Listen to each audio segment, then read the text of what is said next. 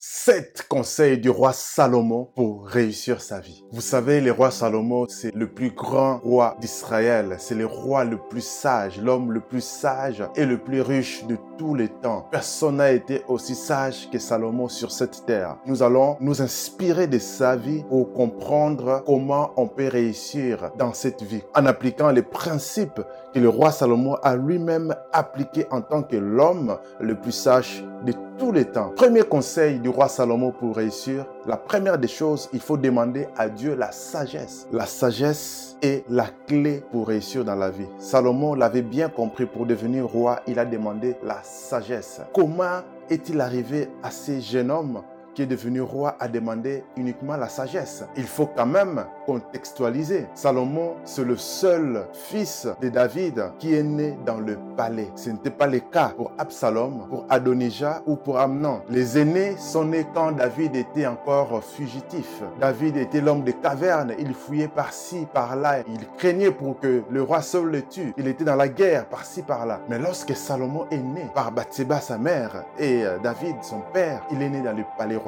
c'était un royal baby. David n'était plus l'homme de guerre. David restait au palais. Il faisait de la politique. Et Salomon a justement bénéficié de la sagesse de son père. Son père a pris le temps de l'éduquer selon la parole de Dieu. Et lui, étant né dans ces circonstances, lorsqu'il devient roi, il demande à Dieu la sagesse. Parce qu'il a compris que sans la sagesse, on ne peut pas maintenir son règne, on ne peut pas régner comme il faut, on ne peut pas diriger comme il faut, on ne peut pas réussir. Deuxième conseil du roi Salomon pour réussir est que Salomon écoutait les conseils de son père. Lisez les livres des Proverbes. Tout au début, vous verrez, j'étais un fils pour mon père. J'étais un fils bien-aimé. J'écoutais les instructions de mon père. Mon père me disait toujours. Ce sont des choses qui font référence à ce que son père lui disait. C'est ce qui lui a inculqué cette sagesse. Écoutez les conseils de son père. Nous sommes dans une génération où les enfants ont toujours raison. Nous sommes dans une génération de oui mais, oui mais. À mon humble avis, je pense que les gens ont toujours des avis. Lorsque on cherche une chose, on ne demande pas aux aînés comme avant. On va chercher sur Google. C'est Google qui est devenu notre grand frère, notre instructeur. Dans cette génération, on a du mal à écouter les aînés. On croit qu'on connaît mieux que les aînés. Tu peux chercher les infos sur Google comme tu veux, mais l'expérience, tu ne l'as pas. Celui qui a 30 ans de plus que toi a toujours 30 ans d'expérience de plus que toi. Voilà pourquoi c'est important d'écouter les aînés, d'écouter les parents. Si vous avez des problèmes de tumulte avec vos parents, si vous avez des parents irresponsables, des parents absents, il y a toujours quelqu'un qui joue le rôle de parent. Écoutez cette personne, écoutez ses bons conseils, ça va vous guider ça va vous aider à réussir. C'est ce que Salomon avait fait. Troisième conseil de Salomon pour réussir, Salomon a affermi son règne. Nous ne vivons pas comme certains le disent dans le monde des bisounours. Il faut être vigilant, il faut être sage, il faut veiller. Il faut être prudent. On ne fait pas n'importe quoi avec n'importe qui. Quand tu identifies une personne comme étant ennemi, quelqu'un qui te veut du mal, il faut être prudent avec cette personne. Il faut couper les ponts avec cette personne. Il faut faire très attention. C'est ce que Salomon a appliqué. Lisez un roi à partir du premier chapitre, deuxième chapitre. Vous allez voir comment Salomon a éliminé des personnes dangereuses autour de lui. Tous ceux qui pouvaient nuire à son règne, il les a tous éliminés. Ça peut vous sembler violent, mais c'est ce qu'il fallait faire pour affermir son règne. Parce que si tu as des ennemis à l'intérieur, l'intérieur de toi-même, tu vas te faire du mal. Tu risques un coup d'État. Son père David a eu toutes sortes de dangers. Son propre fils est devenu son ennemi à l'intérieur de lui. Alors Salomon, pour affermir son règne, il a éliminé des ennemis potentiels. Il a éliminé toutes les personnes qui pouvaient nuire à son règne régner. Je ne vous dis pas d'aller tuer des gens. Je vous dis simplement de couper les ponts avec certaines personnes qui risquent de vous nuire de l'intérieur. Si vous les intégrez dans votre équipe, ils vont vous nuire de l'intérieur. Faites attention, savoir s'entourer des personnes qui vont vous aider dans votre règne. Quatrième conseil des rois, Salomon pour réussir, Salomon savait garder son cœur. Garde ton cœur plus que toute autre chose. Garde ton cœur, car c'est de ton cœur que viennent les sources de la vie tu veux avancer dans la vie, réussir dans la vie, garde ton cœur. Il y en a qui ne gardent pas le cœur pur. Et ce qui arrive, c'est qu'ils se laissent infiltrer de mauvaises choses. Et ça, ça amène à la ruine, ça amène à la séduction. Beaucoup se sont laissés séduire par les diables parce qu'ils n'ont pas gardé le, le cœur. Beaucoup ont oublié les enseignements bibliques qu'on leur a inculqués parce qu'ils n'ont pas gardé le cœur. Beaucoup sont restés dans des blessures intérieures parce qu'ils n'ont pas gardé le cœur. On s'est fait tous blesser dans la vie, mais c'est important de garder le cœur pur.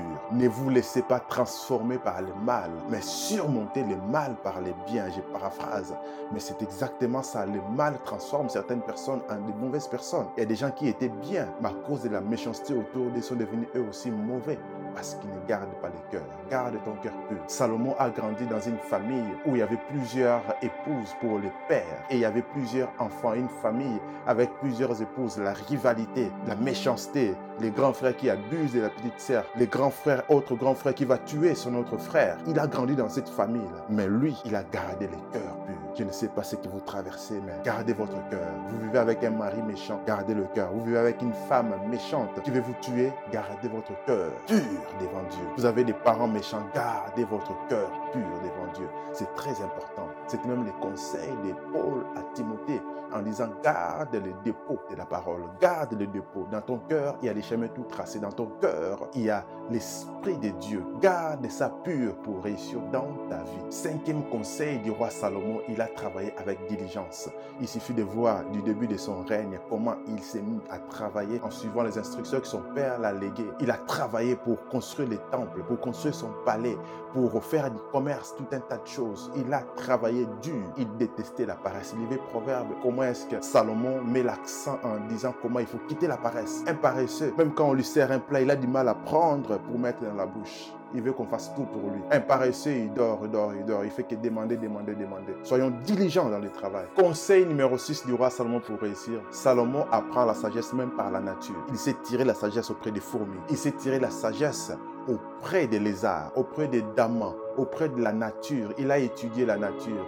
Il savait entendre Dieu même par la nature tirer la sagesse, aimer la sagesse. Beaucoup de gens aujourd'hui n'aiment plus la sagesse. Ils veulent juste s'amuser, ils veulent juste regarder des blagues, écouter des blagues. Il est important d'aimer la sagesse, de tirer la sagesse, de savoir apprendre des erreurs, à savoir d'apprendre autour de nous. Même la nature nous enseigne. Et Salomon, il savait apprendre même auprès de la nature. Septième conseil du roi Salomon pour réussir. Le roi Salomon savait utiliser ses dons. Il avait plusieurs dons. Il suffit de lire comment il a fait du commerce avec d'autres pays, avec des navires qui ramenaient de l'or, avec du bois. Il savait négocier. Il pouvait envoyer des lettres au roi de Tyr pour qu'il lui envoie des, marchandises, au roi du Liban pour qu'il lui envoie des bois, etc. pour faire ce qu'il devait faire comme ouvrage. Il savait qu'on pouvait utiliser des employés, des gens d'autres pays comme esclaves. Aujourd'hui, on dirait employés pour travailler dans son ouvrage. Il était entrepreneur. Il était un grand leader. Il a bien organisé les pays. Il a structuré les pays comme il fallait. Et les pays étaient prospères.